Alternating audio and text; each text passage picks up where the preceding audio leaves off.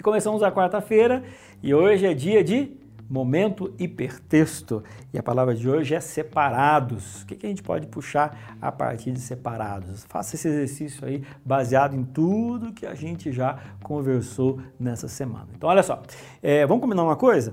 É, hoje eu não vou acabar hoje, entendeu? Hoje, na verdade, eu vou acabar amanhã. Então, o assunto de hoje vai ter o complemento amanhã. Então, amanhã você precisa estudar a lição novamente aqui com a gente, tá joia?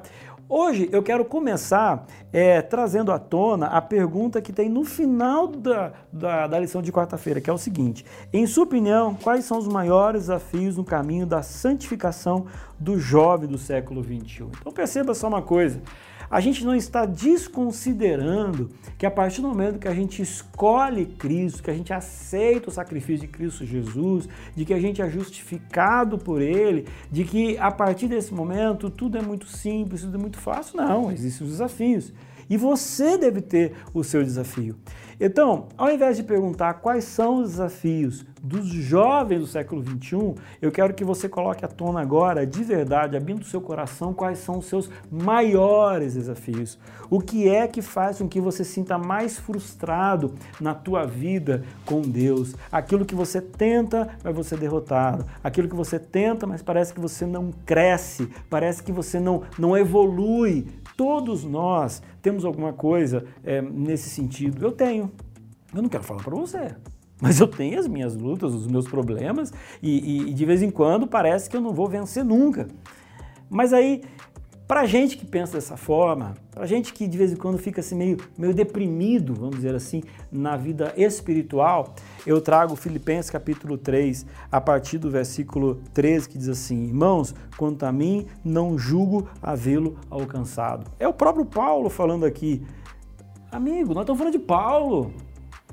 Depois de Jesus, o camarada que mais mudou o cristianismo, o grande apóstolo Paulo. Ele está fazendo uma alta análise e diz o seguinte: olha, não adianta eu querer enganar ninguém. Eu, eu, eu, não, eu não sou perfeito, eu, eu, eu não deixei de pecar. Aí ele fala assim: irmãos, quanto a mim, não julga havê-lo alcançado. Mais uma coisa eu faço, esquecendo-me das coisas que para trás ficaram, ou seja, eu não, fico, eu não fico preso ao pecado do passado, eu não fico preso à minha vida é, antes de Cristo, tá? Eu avanço. Porque a vida do cristão é avançar. A vida do cristão é ficar em pé. A gente cai, a gente levanta, a gente cai, a gente levanta. Essa é a vida. Aí ele coloca: para as que diante de mim estão, prossigo para o alvo. O meu apelo de hoje para você é que você não desista.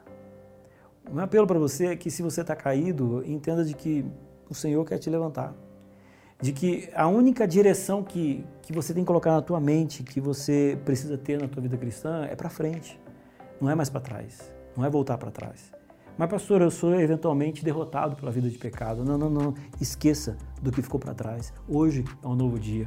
Hoje é uma nova oportunidade. A perfeição só no céu. Enquanto isso, a gente continua se fortalecendo a cada dia. Alguns dias serão melhores, outros são piores. Mas o fato é que a gente vai é para frente. Prossigo para o alvo. Vamos lá? Deus te abençoe.